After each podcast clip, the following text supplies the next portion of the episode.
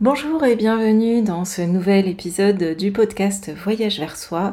Cette semaine, j'ai envie de te partager l'importance de la marche comme véhicule de retour à soi. Marcher, pour moi en tout cas, c'est vraiment rentrer dans un état de contemplation et de méditation. Et je souhaite t'en dire un peu plus ici, en tout cas te partager ma propre expérience et t'inviter peut-être à explorer comment le fait de marcher, de se mettre en mouvement de façon juste agréable et pour toi peut t'aider à cheminer vers toi. Pour moi, vraiment marcher, c'est prendre le temps, c'est prendre le temps de d'oser vagabonder, de se laisser aller, de se laisser porter au rythme de ses pas.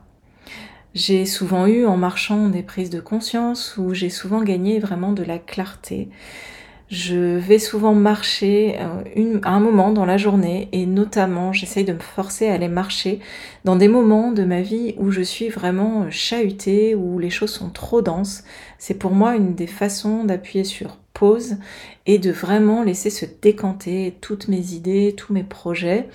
et souvent, à la fin d'une marche, je reviens avec l'esprit beaucoup plus clair et même avec des nouvelles idées, des choses qui sont beaucoup plus alignées avec ce que je souhaite ensuite mettre en place. Donc euh, vraiment, moi, je vais marcher quand je, quand je sens que c'est, ça devient le chaos dans mon organisation, dans mes projets, dans mes multi-activités. Si je vais marcher, je sais que ça va remettre de la clarté et ça va réorganiser de façon assez naturelle mes, mes pensées.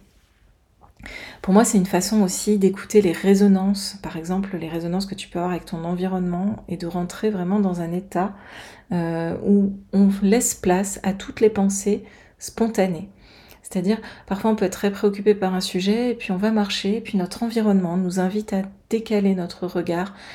défocaliser de ce qui nous préoccupe, ne serait-ce que par exemple parce que euh, il va y avoir euh, le vent qui va faire souffler les, les, les, feuilles, qui va faire bouger les feuilles dans un arbre, ou on va voir un animal,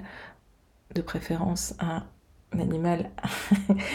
où on va voir un animal traverser un champ par exemple, une biche, ou voilà, ça dépend dans quel environnement tu marches, mais même si tu marches en ville, tu vas peut-être entendre des mots d'une conversation entre deux personnes qui vont te ramener à une autre idée, ou faire ricocher, ou peut-être te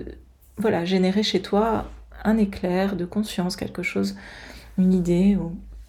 réorganiser les choses qui ont besoin d'être réorganisées. Pour moi, c'est vraiment aussi un moyen de rentrer dans un état de contemplation, un état méditatif, c'est-à-dire que en marchant, le rythme de la marche se prête vraiment à redéposer les choses en nous et invite vraiment à la sérénité et à se caler doucement sur sa respiration. Et si tu le peux, je t'invite vraiment quand tu marches à essayer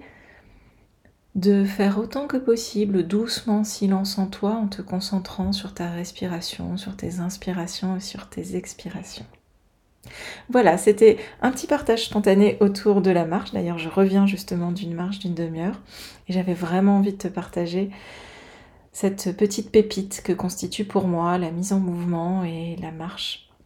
C'est une belle invitation à revenir à soi en douceur et un fabuleux moyen, en tout cas à mon sens, de retrouver la clarté et de laisser décanter les choses qui ont besoin de l'être et de juste retrouver, remettre un temps un temps de respiration dans une journée, dans un quotidien qui est parfois bien chargé.